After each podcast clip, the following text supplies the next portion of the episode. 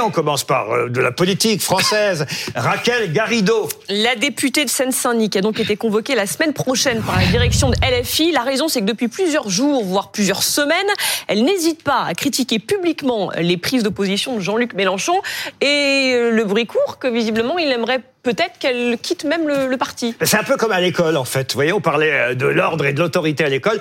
Vous passerez euh, dans le bureau du proviseur. C'est un peu ce qui s'est passé pour Madame Garrido. Euh, on verra si elle est exclue ou pas de l'école la semaine prochaine. Mais on va dire que c'est pas la plus radicalisée, mais on va dire que c'est une frondeuse parmi les frondeurs de la France insoumise en ce moment. Et hier, elle a fait quelque chose qui a étonné tout le monde à l'Assemblée nationale. Je ne sais pas si vous l'avez vu. Une photo avec des socialistes. Elle a refusé d'aller au point presse de la France insoumise à l'Assemblée nationale après le 49 du gouvernement. Elle est allée au point presse du, PS. Donc on peut se poser la question est-ce qu'elle va peut-être changer d'écurie euh, Vous la prendriez au Parti communiste, Raquel Garrido? Je suis pas député. mais enfin, vous avez un avis sur ce qui se passe au parti quand même. Oui, oui, bien sûr. Oui, bon, très bien.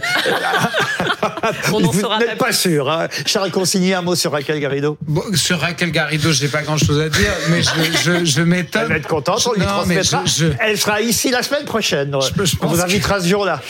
je, pense que la gauche. Si vous n'avez pas grand-chose à lui dire, ça nous fera des vacances parce que d'habitude, vous avez toujours quelque chose à dire. C'est vrai, mais je trouverais quelque chose à dire à ah ce moment-là pour être sûr. Non, je pense que la France, franchement, je, trouve que peut-être on se rejoindra. Ça rejoint aussi. pour moi, le pouvoir euh, actuel macroniste, c'est un pouvoir de caste. Euh, c'est, je veux dire, Madame Macron était prof à Franklin, qui est le lycée le plus élitiste du pays. Euh, on sait la, sociologie des membres du gouvernement, des membres des cabinets. ça n'a jamais été à ce point-là un gouvernement des dominants pour les dominants.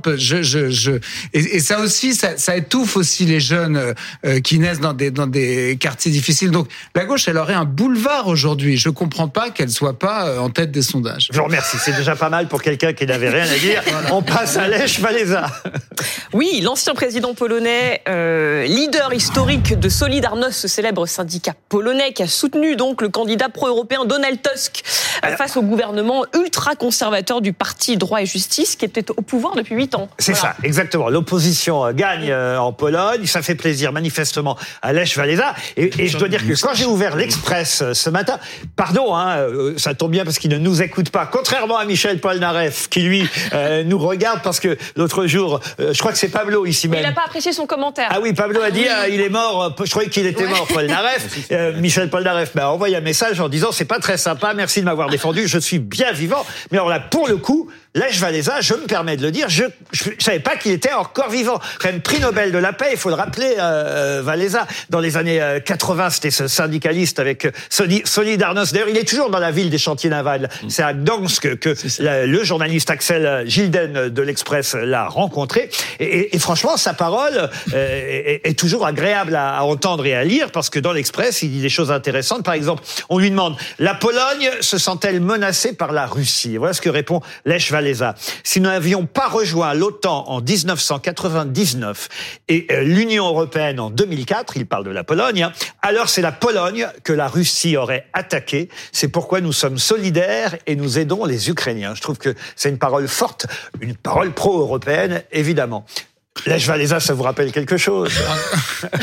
En tout cas, je sais que euh, la Pologne a très peur encore de la Russie, euh, qu'il euh, c'est un pays qui s'arme comme jamais, qui est terrorisé à l'idée d'une d'une invasion. Donc, on, on, peut être heureux que l'extrême droite n'ait pas gagné dans ce pays, puisqu'ils ont une inquiétude qui peut les pousser au pire. Il a 80 ans aujourd'hui, Lèche Valéza. Dernier visage. moustache. Pardon Et la même moustache. On lui demande d'ailleurs, euh, et, il a répondu aux journalistes, écoutez, je sais pas à mon âge que je vais commencer à la raser, cette moustache, et il explique qu'il l'avait à l'époque quand on l'a connu au début des années 80 parce qu'il était en prison, et voilà pourquoi sa moustache avait poussé. Quand il est sorti, il est devenu très célèbre, et évidemment, il a gardé la moustache. Dernier visage, people un peu, on va dire. Un peu de glamour dans ce trombinoscope, l'actrice italienne euh, Monica Bellucci, qui est donc arrivée au bras du réalisateur Tim Burton. Alors on aime bien les potins dans le trombinoscope, on annonce toujours ou les divorces ou les nouveaux amours, les nouvelles amours, pardon. Et, c'est vrai que, euh, ben oui, on doit dire au féminin, hein, je crois, euh, euh, un, amour au masculin, des amours mm. au, féminin, c'est bien ça. Absolument. Amour, ah bah,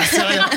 vous connaissez, alors vous qui prétendez qu'à l'école on doit apprendre des tas de choses, amour, orge, délice. Je ne suis pas membre de l'Académie française. Masculin au singulier, féminin au pluriel. je suis que vous vous tourniez vers moi pour poser cette question très technique. En tout cas, de nouvelles amours, donc. Tim Burton, célèbre réalisateur, hein, on peut rappeler les films Édouard aux mains d'argent, euh, Charlie et la chocolaterie, euh, j'en passe. Voilà, est désormais avec euh, la comédienne Monica Bellucci. Cléopâtre a, changé de César. Qu'est-ce que vous dites Ça serait peut-être bien de la voir dans un film de, Tim Burton, ah bah Monica Bellucci. Pour l'instant, écoutez, on va les voir ensemble. En tout cas, ils ont officialisé. Attention, pas de ragot ici. Hein. Nous, on ne donne que des choses officielles et ça fait plaisir. Un peu de bonheur, oui, un peu de bonheur dans ce monde de brut.